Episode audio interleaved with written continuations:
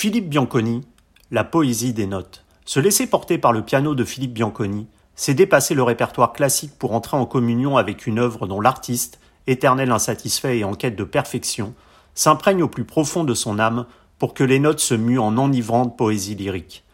Amoureux du répertoire romantique allemand comme de la musique française du début du XXe siècle, le natif de Nice pousse ses interprétations de Brahms, Schumann ou bien encore des préludes de Claude Debussy vers des univers à la charge émotionnelle délicieusement contagieuse. Quand le piano donne de la voix, une interview signée Agent d'entretien.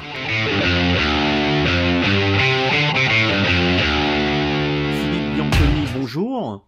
Bonjour. Alors, vous êtes l'un des plus grands et plus brillants euh, pianistes français et pourtant euh, pas le plus connu. Comment expliquer ce, cet antagonisme justement? Bah, écoutez, euh, bon, je vous laisse la responsabilité de dire que je suis un des, un des plus grands. En tout cas, euh, je me prononcerai pas du tout là-dessus. Et, et, je prends ce que vous me dites pour un, un, un compliment euh, qui, qui, me touche beaucoup. Euh, bon, je pense que j'ai certainement euh, ma place actuellement dans le paysage du piano français, une place peut-être un petit peu singulière, euh, je ne sais pas si je fais partie des plus grands, mais en tout cas, bon, je, effectivement, j'ai une place un petit peu particulière probablement. Euh, alors pas le plus connu, euh, je pense que c'est très certainement de mon fait. Euh, ça tient probablement à ma à ma, à ma personnalité, mmh. au fait que je n'ai jamais véritablement su ni voulu probablement me mettre euh, en avant. vraiment en avant. Mmh. Euh, euh, j'ai toujours eu beaucoup de mal à, à utiliser un petit peu, euh, quelles que soient les époques, parce que quand j'étais jeune, euh, il y a 30 ans, évidemment, on n'avait pas les moyens que nous avons maintenant, mais euh, utiliser euh, les moyens de communication pour, pour, pour me faire connaître. Et puis, mmh. j'ai jamais véritablement aimé ça. Moi, je, je dois avouer que j'ai jamais été euh, aussi heureux que quand je suis avec mon piano, en train de travailler ou de ou de jouer. Mmh. Voilà.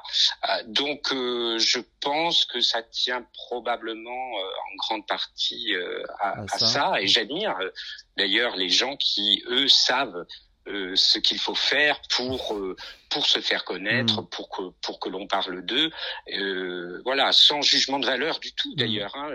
Mais je pense que c'est peut-être une qualité qu'il faut avoir aussi, en plus des qualités véritablement musicales, pour, euh, pour pour faire une carrière. Bon bah ça c'est c'est une chose que je n'ai que je n'ai pas que j'ai pas su cultiver. Euh, hmm. Bon c'est comme ça. Hein. Je pense qu'il faut il faut accepter les choses comme elles sont. Et vous n'êtes pas passé justement par le, ce qu'on appelle le sacro-saint euh, Conservatoire national de Paris, euh, vous êtes niçois d'origine. Est-ce que justement euh, vous avez quelque peu pâti de ce manque d'émulation qu'on peut trouver justement dans, dans, une grande école comme, comme l'est le Conservatoire national de Paris?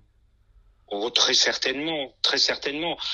À l'époque où j'aurais pu entrer au Conservatoire de Paris, je ne m'en suis pas rendu compte et je dois dire, pour être tout à fait honnête avec vous et, et avec moi-même d'ailleurs, que d'une certaine manière, ça m'arrangeait peut-être un petit peu. Euh, là aussi, euh, j'en reviens à ma personnalité. Quand j'étais adolescent, j'étais d'une timidité absolument maladive.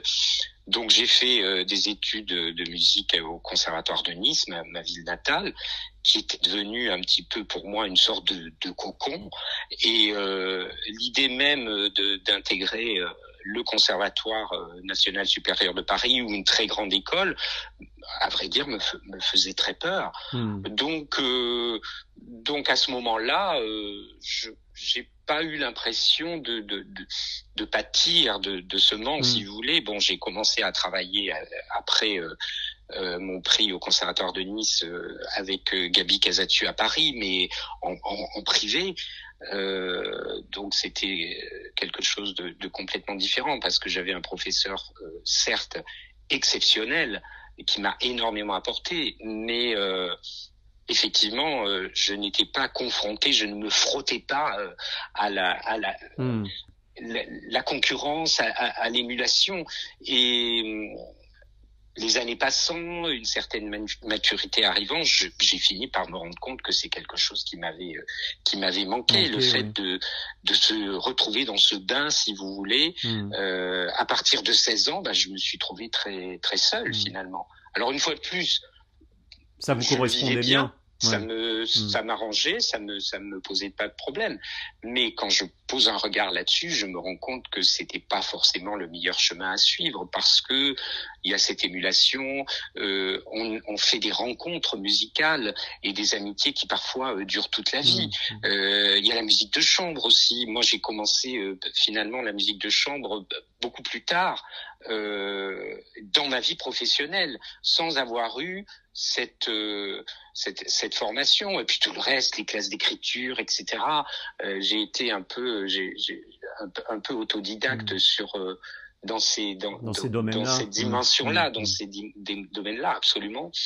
Et euh, et je pense aussi que, si vous voulez, ces grandes écoles vous ouvrent des portes aussi parce mm. que vous avez, euh, en plus de l'enseignement de l'école, vous avez aussi des masterclass, des grands maîtres qui viennent euh, donner des masterclass euh, et qui vous ouvrent ensuite à d'autres choses. Donc, très certainement, euh, ça, ça m'a manqué et peut-être que ça a contribué aussi un tout petit mm. peu au départ au fait que je ne sois pas très connu. Euh, en, France, très et, probablement. Et nous vivons actuellement, euh, Philippe Bianconi, hein, une période, on le sait, euh, bien compliquée qui dure depuis un an ah maintenant pour la culture, avec ces salles de spectacle fermées et qui, hélas, le reste encore pour une durée indéterminée.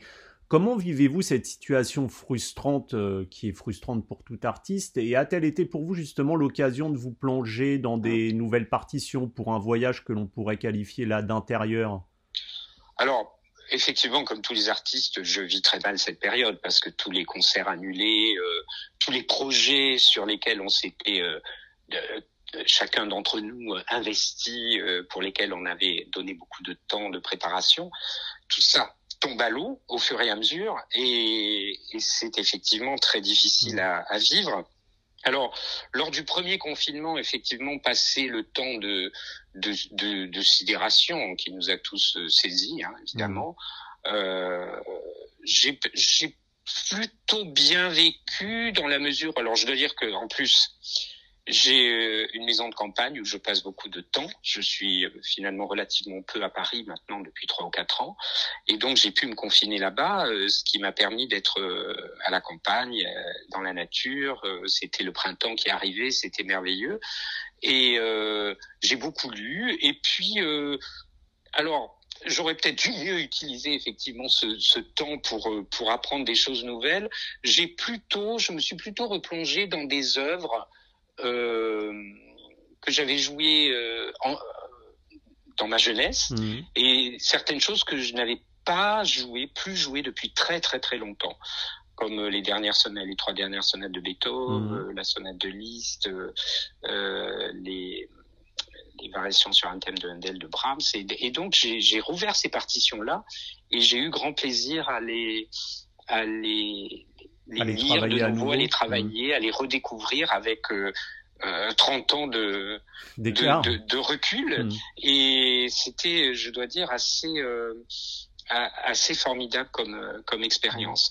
Mais en tout cas, bon, je dois dire que je vis très mal cette cette situation pour moi-même et pour tout le monde, pour mm. tous les artistes euh, et puis euh, pour les jeunes artistes évidemment, c'est c'est terrible parce que pour les gens de mon âge qui ont déjà une carrière, qui sont déjà installés, bon bah à dire que c'est une parenthèse qui malheureusement se prolonge bien trop longtemps, mais enfin, euh, ce qui est sûrement très difficile, c'est pour, pour des jeunes qui étaient en, en construction de carrière et, et qui voient euh, tout leur euh, tout leur projet tomber à l'eau. Mmh. Euh, et c'est probablement euh, peut-être encore plus difficile à vivre pour mmh. eux que pour des gens de, de ma génération. Et en, en parlant des, des, concerts, vous disiez dans une interview, j'ai toujours ce sentiment de ne jamais véritablement arriver à réaliser ce que j'ai dans le cœur et dans la tête.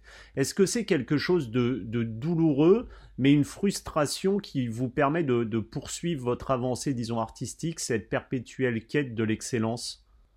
Alors c'est douloureux, oui, parce que euh, je dois dire que je sors rarement d'un concert en étant pleinement satisfait. J'ai toujours euh, une insatisfaction euh, euh, qui peut être plus ou moins forte, évidemment. Il y a parfois des, des, concerts après lesquels je me suis dit non mais là je vais arrêter, c'est pas pas possible. Bon, Dieu merci, j'ai suffisamment de d'énergie en moi et, d'amour de la musique pour ne pas euh, avoir jeté l'éponge définitivement. Mais, votre déception peut aller jusque-là. Oui, c'est ça. Et, justement, alors vous parlez de, cette frustration qui permet au contraire d'avancer. J'ai toujours essayé, passer parfois des moments vraiment de découragement qui ont pu durer quelques jours, mais j'ai toujours essayé de retourner cela, cette, cette, insatisfaction, cette frustration en quelque chose de positif, mmh. à savoir euh, d'en faire le moteur pour continuer à avancer et à, et à progresser. Hmm. Parce que je me rends compte, enfin, je me suis rendu compte au fil des années que je ne pouvais pas m'en passer, me passer de la musique. Et donc, euh, euh, quel autre choix que de se servir de cela, de cette, de cette frustration et ce questionnement et ces doutes euh, et, et d'en faire euh, finalement un, un carburant hmm. pour continuer à travailler, à avancer, à, à, progresser, en se disant que finalement, euh, à cette quête de l'excellence, euh, enfin cette excellence, on, on l'a, on, on ne l'atteindra peut-être et même probablement jamais. Euh, en tout cas, cet idéal qu'on a dans, dans, dans, le cœur et dans l'esprit, mais en tout cas, euh, euh, ce chemin, cette quête, euh, c'est ce qui nous fait avancer, hmm. c'est ce qui nous fait vivre, et c'est ça qui est le plus important. Et, vous avez interprété avec l'orchestre philharmonique de, Monaco les concertos numéro 1 et numéro 2 de Brahms qui ont été composés à, un quart de siècle d'intervalle. On sent dans, ces œuvres une, émotion, une poésie incroyable où justement la présence de l'orchestre fait parfois plus penser euh, à, à, une symphonie qu'à un concerto. Sont cela des, des, des, pièces qui, de la jeunesse à la maturité, reflètent tout le génie de Brahms, toute sa charge, disons, émotionnelle euh, Oui, alors, tout le génie de Brahms peut-être pas, mais en tout cas, euh, une, une, grande partie du génie de, de Brahms euh, se trouve dans ces deux, ces deux concertos. Euh, je, je, les ai découverts à l'adolescence et, et, je nourris pour eux depuis une passion qui ne s'est jamais euh, démentie. Et euh, donc j'ai euh, joué effectivement ces deux concertos. Alors je les ai joués assez fréquemment au cours de ma carrière, mais il y a bientôt deux ans, je les ai joués pour la première fois dans un même concert euh, avec l'Orchestre Philharmonique de, de, de Monte Carlo. et ça a été effectivement une expérience extraordinaire. Euh, je suis très fier d'avoir pu tenir quand même parce que c'est, mmh. c'est, ce sont des concertos très longs, très denses et, et, et très exigeants sur le plan euh, physique et, émotionnel et j'ai, j'ai tenu le coup donc j'étais très fier de moi. On les a enregistrés dans la dans la foulée et effectivement ce sont des œuvres d'une richesse, d'une intensité absolument extraordinaire. Euh, vous avez raison quand vous dites que ces, ces œuvres, et peut-être encore plus le deuxième que le mm. premier, font songer à, à, des, à des symphonies. Et moi, lorsque je les aborde, je les aborde de cette manière-là, c'est-à-dire que j'ai vraiment la sensation de jouer dans une symphonie et de tenir la partie de, de piano principale, si vous voulez, mm, au mm. sein de au sein d'une symphonie, parce que et c'est ça qui me qui que je trouve absolument exaltant aussi dans ces concertos, c'est cette dimension euh, symphonique. Alors, le premier euh, qui, qui, a été composé par un Brahms jeune, effectivement, c'est le Brahms euh, nordique, très sombre, très tempétueux. Et puis le, le deuxième, composé 25 ans après, c'est le Brahms de la maturité, mmh. avec justement peut-être une une maîtrise de l'orchestration plus grande, puisque entre-temps, il a écrit euh, euh, deux symphonies, il a écrit le Requiem allemand, enfin, il a écrit des œuvres pour mmh. orchestre. Et, euh, et puis, euh, euh, à part le deuxième mouvement, qui retrouve cet esprit tempétueux et, et, sombre de, de, de, de l'Allemagne du Nord, mais c'est un Brahms plus plus viennois à certaines à mmh. certains égards, comme par exemple dans le dans le final. Euh, mais en tout cas, la, la, la, charge émotionnelle de ces deux œuvres est absolument euh, extraordinaire et, et, effectivement, on peut dire euh, représentative de l'évolution de, de, Brahms. de, de Brahms dans sa création. Et, et vous l'évoquiez, ces concertos sont, sont très longs. Et, et, vous les jouez sans partition dans, dans la plus pure tradition des, des solistes.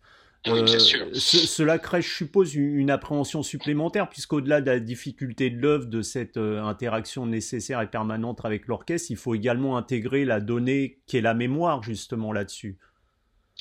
Oui, alors ça, c'est vrai aussi pour de nombreux autres. Mm concerto, parce que si vous, prenez le deuxième de Bartok ou le deuxième ou troisième de, de Prokofiev ou des concertos, enfin, vous avez euh, toujours la dimension euh, de la mémoire qui est quand même, euh, qui peut être parfois très angoissante parce que vous avez des parties de piano qui sont extrêmement développées et puis, bien évidemment, contrairement à des concertos où l'orchestre est réduit un petit peu au rôle d'accompagnement, il faut absolument intégrer toute la, enfin l'orchestre dans le dans le, la, compréhension de l'œuvre. Donc mmh. à, à, tout moment, lorsque vous jouez, il faut savoir exactement ce qui se passe à l'orchestre.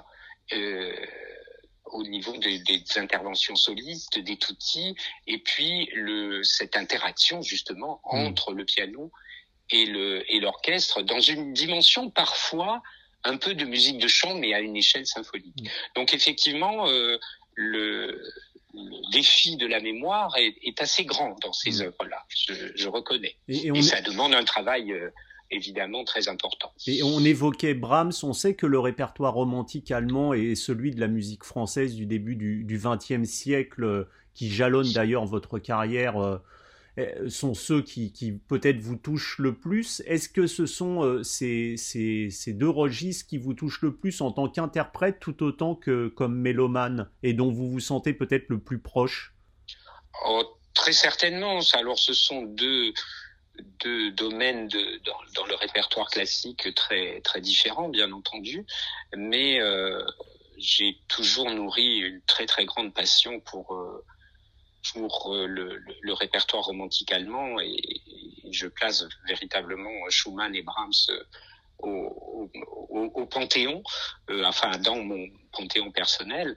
Et puis la musique française euh, du début du XXe siècle euh, aussi pour d'autres raisons. Alors peut-être euh, ai-je été également euh, sensibilisé à ce répertoire-là du fait d'avoir pu travailler avec des gens, déjà mon, mon, professeur au conservatoire de Nice, Madame Delbert Février, qui avait été une élève de, de Marguerite Long et de Robert Casadesu, et puis ensuite Gabi Casadesu à Paris, donc qui, qui m'ont sensibilisé à, à, ce répertoire.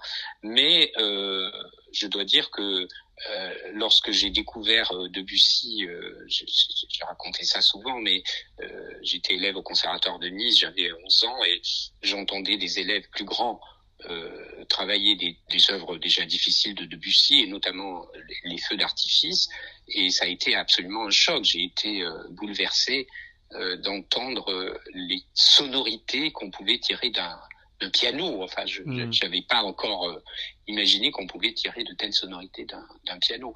Donc, effectivement, euh, ces deux versants de, du répertoire euh, sont probablement ceux dont je me sens le plus proche. Alors, comme interprète, comme mélomane, c'est un peu différent parce que j'ai certainement une des goûts encore plus divers et et il y a des, des parties du répertoire que je que je ne joue pas ou que j'ose à peine approcher, euh, mais que je que j'écoute avec beaucoup de beaucoup de bonheur. Bon, j'ai une passion pour Bach et, je ne joue quasiment mmh, jamais mmh. Euh, du Bach.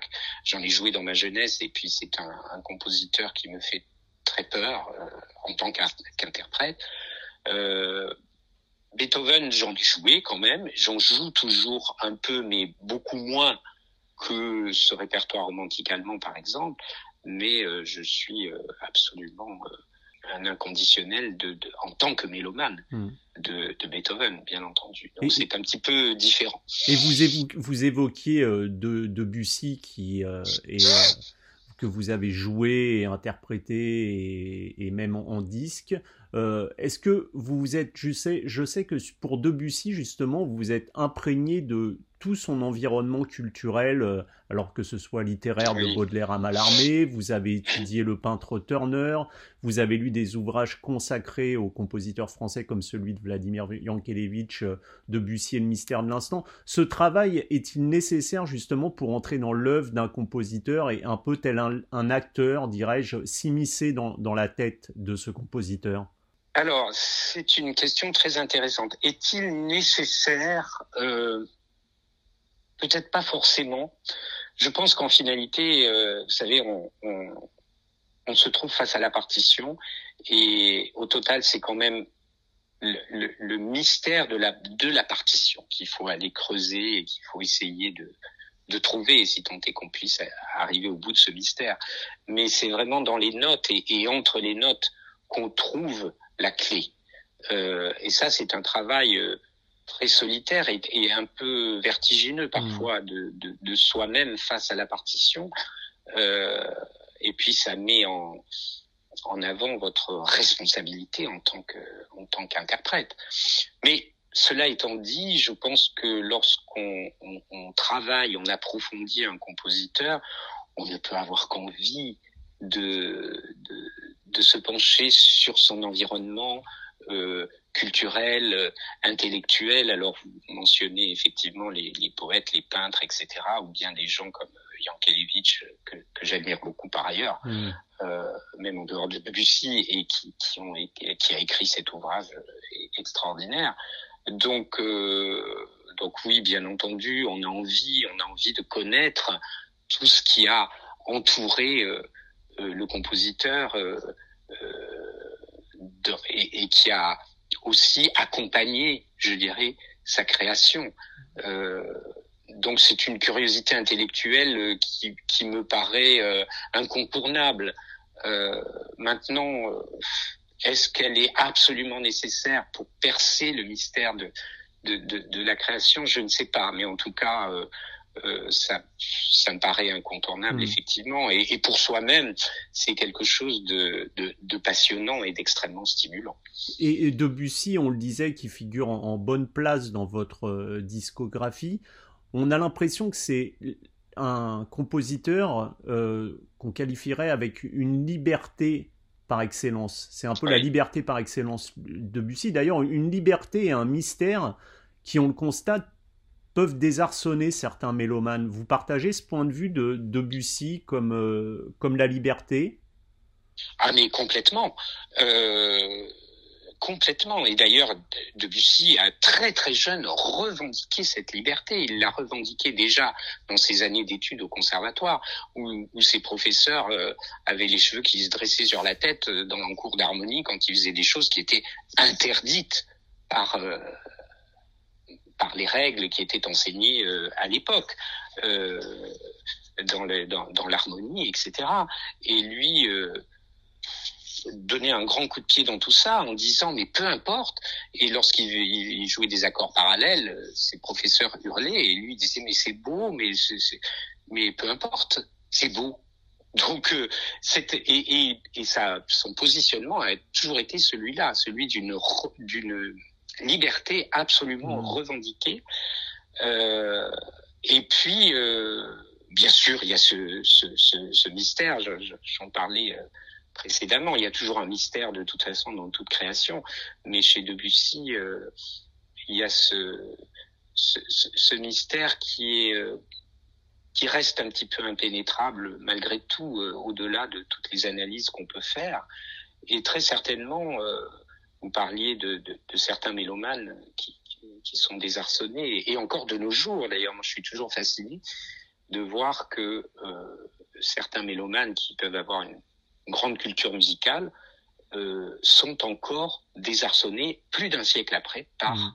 par la musique de Debussy, euh, parce que justement, euh, c'est lui qui le premier s'est débarrassé de toutes les règles, de tout, de tout ce qui balisait euh, jusqu'alors euh, la composition. Et effectivement, euh, il y a quelque chose dans la musique de, de Debussy qui, vous échappe, que, vous, il y a quelque chose d'insaisissable. Certains mélomanes ont besoin d'avoir des balises, si vous voulez, pour savoir où on en est. pour que le temps musical qui s'écoule soit pour qu'ils aient une certaine maîtrise sur ce temps musical. Et lorsque vous écoutez Debussy, en tout cas à partir d'une certaine maturité de Debussy, euh, eh bien cela vous cela vous échappe. Hmm. Le temps, son travail sur le temps fait que euh, vous ne vous ne maîtrisez pas. C'est c'est un peu euh, parfois euh, même vous avez l'impression que l'œuvre est le fruit du hasard et vous savez combien le hasard peut parfois euh, malheureusement désarçonner les, les, les gens qui cherchent toujours une explication aux choses. Hmm. Donc je pense que c'est ça effectivement qui peut désarçonner euh, certaines personnes. Et est-ce que justement on, peut voir euh, les, les, préludes de Debussy comme une, une forme de rêve qui, qui touche à presque l'inconscient? Avec une musique justement comme euh, vous le disiez à l'image des rêves qui est quasi insaisissable Ah oui, absolument. Je pense qu'il y a une dimension onirique très très forte dans la musique de Debussy et euh, et, et, l'inconscient il tient une place euh, une place euh, prépondérante. Alors euh, il est difficile. Vous parliez tout à l'heure de l'acteur qui essaie de s'immiscer dans la tête du, du de, hmm. De, l'auteur ou du compositeur. Euh, il est très difficile de, savoir quelle était la part d'inconscient qui a présidé à la création de, des œuvres de Debussy. Je pense que il était lui, d'une certaine manière, parfaitement conscient de ce qu'il de ce qu'il faisait et de ce qu'il cherchait, mais euh, il y a très certainement aussi une part de d'inconscient et qui nous qui, qui, nous touche et qui, qui, fait résonner notre propre inconscient dans une dimension euh, onirique très très très très grande. En tout cas, moi, c'est ce qui me touche beaucoup dans sa dans sa musique. Et, et au-delà justement de la, la sensualité de la musique de Debussy, est-ce qu'il n'y a pas également une forme d'angoisse existentielle profonde, une certaine noirceur aussi? Bien sûr, absolument, absolument. Je pense que ce sont les deux faces d'une même chose d'ailleurs. C'est-à-dire que cette, cette sensualité, euh, ce, ce besoin de d'exprimer euh, tout ce que le monde a à offrir euh, s'accompagne aussi de cette cette conscience que tout ça est très éphémère. tout ça ne, ne dure pas. Il y a une espèce de de notion d'impermanence un petit peu et qui donc crée forcément une, une angoisse. Vous avez d'ailleurs des œuvres de Debussy et je trouve que ce sont des, souvent des moments absolument bouleversants. Des œuvres, vous avez des œuvres noires de Debussy, mais vous avez des œuvres extrêmement lumineuses aussi de, de Debussy où, vous savez cette sensualité dont, dont vous parlez qui, qui est absolument extraordinaire. Et puis tout d'un coup, à un moment, parfois lorsqu'on s'approche de la fin de l'œuvre, vous avez un moment où, comme un, nuage qui passe et qui tout d'un coup viendrait assombrir, euh, quelque chose de beaucoup plus sombre, de beaucoup plus noir, comme une angoisse qui vous prend à l'idée que ce que vous êtes en train de, vivre, euh, ce bonheur, cette sensualité que vous vivez, euh, prendra fin à un moment ou à un autre, elle prendra fin. Et donc, évidemment, cette angoisse, elle est terrible. Et, et je trouve ça absolument bouleversant chez Debussy. Mm. Mais effectivement, ce sont les deux aspects, les deux faces d'une même chose. Et on, on retrouve aussi cette, euh, cette joie, cette exaltation, tout autant justement que l'autre versant qui est la tristesse. Dans, dans les, la musique de, de, de Schumann, autre compositeur euh, cher à votre discographie, est-ce que c'est cette sorte également de dualité, voire de bipolarité de, de, la musique de Schumann qui vous touche, vous, vous parle également? Alors, oui, très certainement. Encore que par rapport à, Debussy, je pense que chez Schumann, ça tient beaucoup plus à un aspect euh, psychologique et à, sa, à, ses propres démons. Hmm. Euh, et alors, chez Schumann, c'est assez complexe parce que vous avez euh, d'une part l'exaltation euh, que Schumann a personnifiée en, Florestan, et puis d'autre part euh, l'abattement, mais pas seulement. Enfin, cet abattement ou, cette introspection que Schumann a, personnifié en Eusebius. Ces deux personnages, on le sait, sont liés l'un à l'autre sont sont indissociables. Mais chez Schumann, vous pouvez avoir une exaltation joyeuse, mais vous pouvez avoir une exaltation qui est également très sombre, tourmentée, euh, qui confine à la folie dans des pièces comme les Krasleriana, par, par exemple. Euh, donc ce, ce Florestan, c'est tout ça à la fois. Et Eusebius, lui, ça peut être la tristesse, une tristesse profonde, une, une sorte de même qui, qui, confine à la dépression, mais ça peut être aussi euh, parfois des moments heureux, des moments de rêve, des moments de calme, euh, où tout d'un coup, euh, Schumann trouve une certaine sérénité.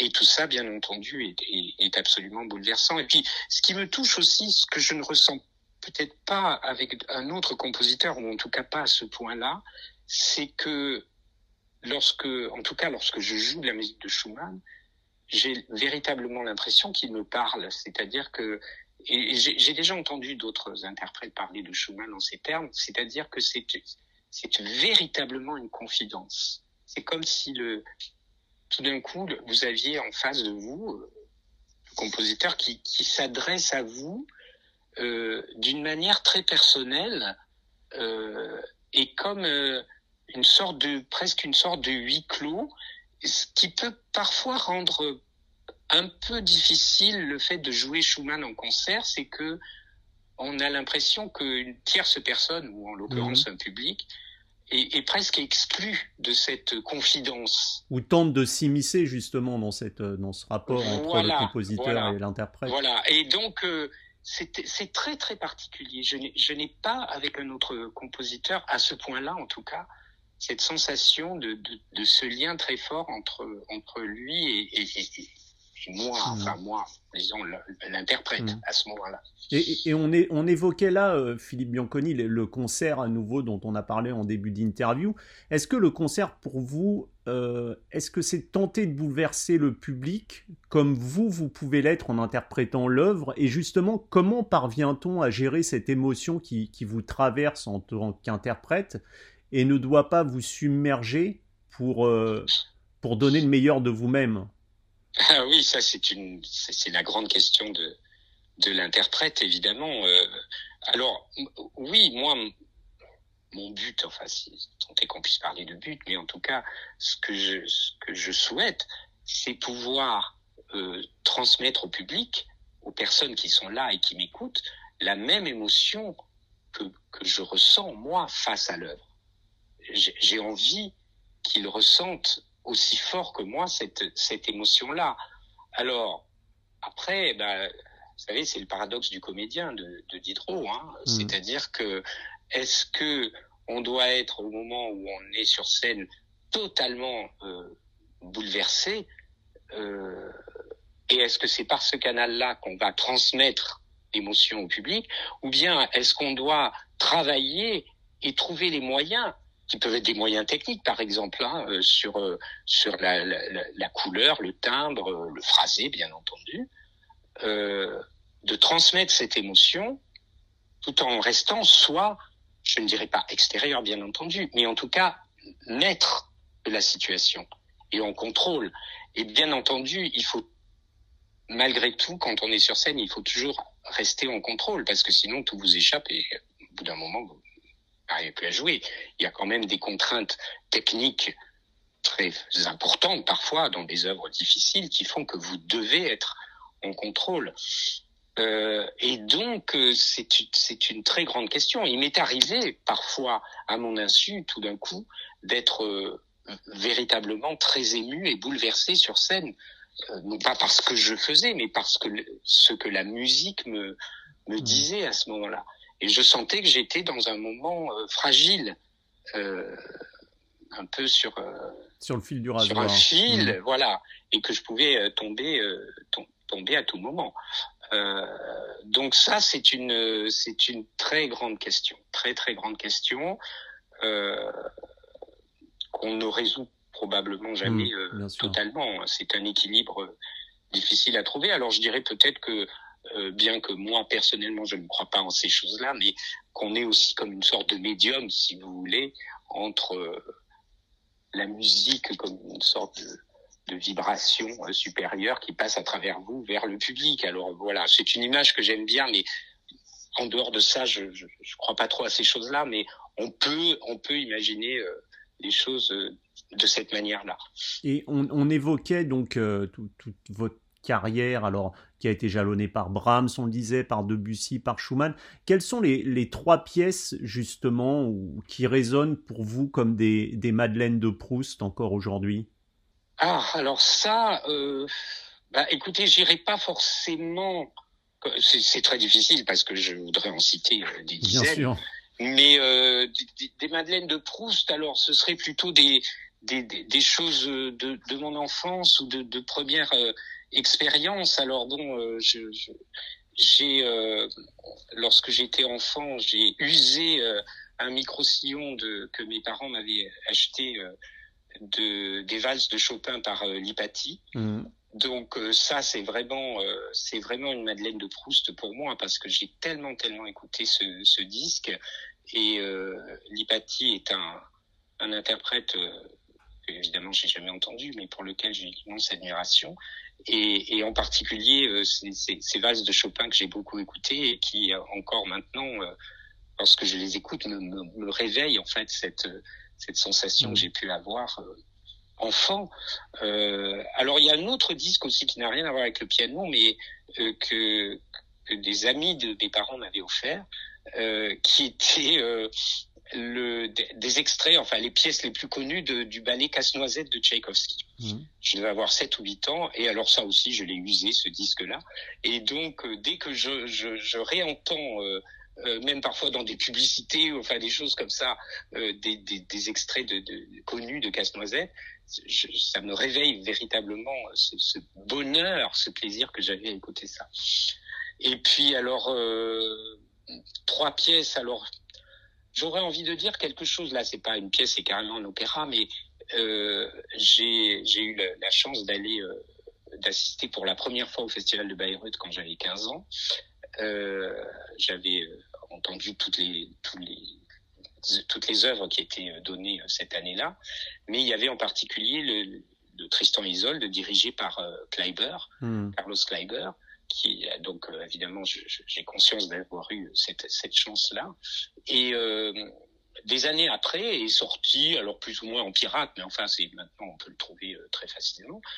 Euh, un enregistrement de, alors pas forcément la représentation que j'avais entendue, mais en tout cas le le Tristan que Kleiber a entendu euh, cette année-là.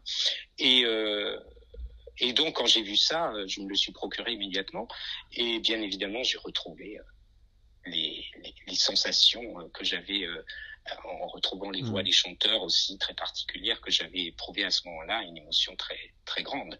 Et, et, euh, si vous deviez euh, faire découvrir le, le piano classique à, à, un néophyte, pour le coup, euh, quelles seraient justement là les, les trois œuvres que vous pourriez conseiller? Alors là, mon Dieu, c'est que c'est difficile parce que vous savez, ça dépend tellement de la sensibilité de chacun. Je pense que les entrées vers la musique classique sont multiples euh, selon euh, le, les, les, sensibilités de chacun euh, vous pouvez avoir euh, quelqu'un qui connaît rien à la musique classique et qui va être euh, absolument euh, bouleversé en entendant le sacre du printemps, le côté rythmique, le, la, la, puissance, enfin, vous voyez. Hmm. Donc, c'est très, très difficile. Alors bon, maintenant, pour faire découvrir, peut-être que je retournerai quand même à, à, à Bach. Alors quoi? De Bach, il y a tellement de choses, mais peut-être tout simplement le premier euh, prélude et fugue du, du clavecin bien tempéré.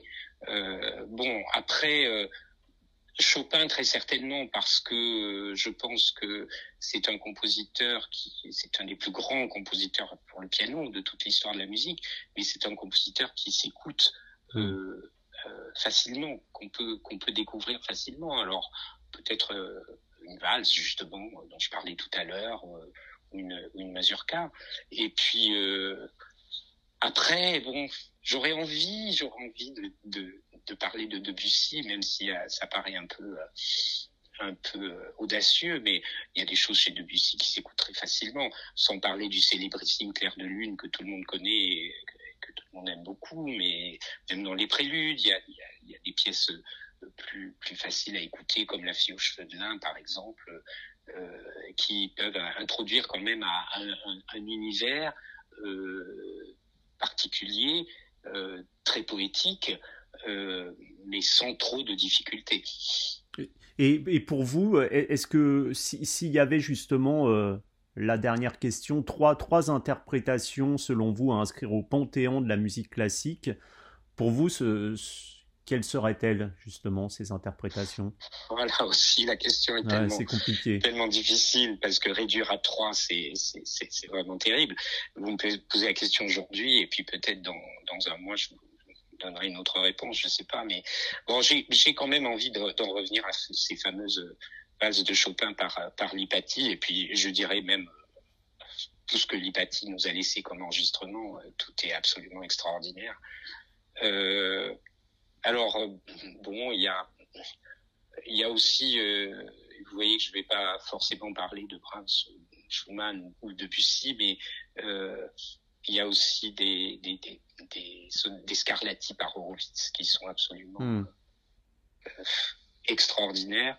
Euh, je dis ça parce que j'en ai réécouté un peu récemment et j'étais que je les connaissais, certaines qu'on trouve en vidéo, enfin bon, de ces de ces derniers concerts. Euh, je les connaissais, mais les ayant réécoutés récemment, j'étais absolument stupéfait quoi de, de la beauté. De, de- enfin, c'est, absolument, il n'y a pas de mots pour décrire ce qu'il fait dans, dans ses œuvres. Et puis, euh, alors bon, peut-être aussi euh, euh, celui qui m'a fait découvrir, un, alors un autre compositeur dont on n'a pas parlé, c'est Schubert euh, et, et Brendel. Hmm. Donc Schubert par, Alfred par Brendel. Brendel.